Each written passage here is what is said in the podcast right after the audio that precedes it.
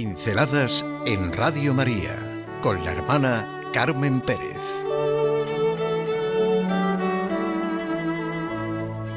Los magos, el camino hacia Cristo.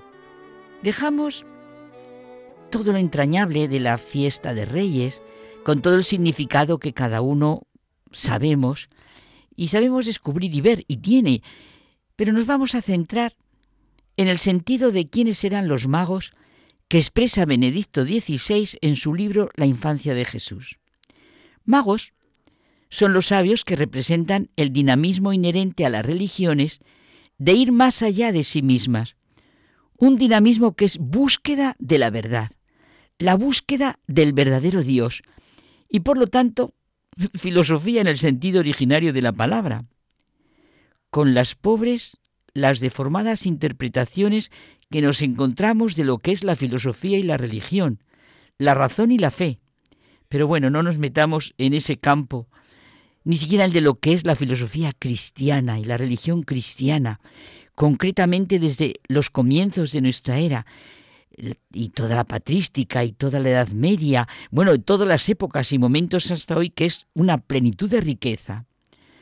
Siempre el hombre tiene una necesidad vital de la trascendencia lo que hoy tanto se niega y se ignora.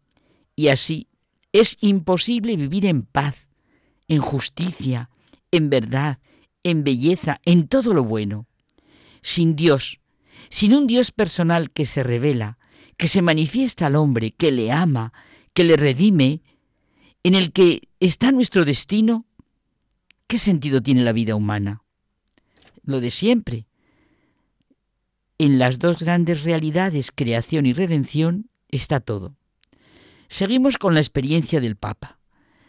La sabiduría sanea y así también puede verse y sanearse el mensaje de la ciencia. La racionalidad de este mensaje no se contentaba con el mero saber, sino que trataba de comprender la totalidad, llevando así la razón hasta sus más elevadas posibilidades. Los magos representan el camino de las religiones hacia Cristo. Y tenemos, como siempre, la unión con el Antiguo Testamento, con la historia de la salvación y de la promesa. Los sabios magos están siguiendo, en cierto modo, a Abraham, el primero que se pone en marcha ante la llamada de Dios. Necesitan un Dios único y personal, en el que todo encuentra su plenitud y sentido, sobre todo la naturaleza humana en toda su riqueza, apertura y trascendencia. Y también hace sentir la historia, la verdadera historia, el que los magos, aunque de manera diferente, están siguiendo a Sócrates y a su preguntarse por la verdad más grande, más allá de la religión oficial. En ese sentido, los magos son los predecesores, los precursores de los buscadores de la verdad, propios de todos los tiempos. Los magos representan, por una parte, la realidad del anuncio de la universalidad de los tres continentes conocidos entonces, África, Asia y Europa. No hay distinción por la raza o el origen.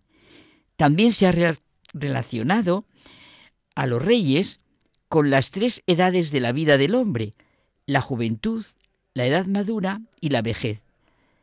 Las diferentes formas de la vida humana encuentran su significado y unidad interior en la comunión con Jesús. Pero la idea decisiva y que engloba todas es que estos sabios de Oriente son un inicio, representan a la humanidad cuando emprende el camino hacia Cristo, inaugurando una procesión que recorre la historia.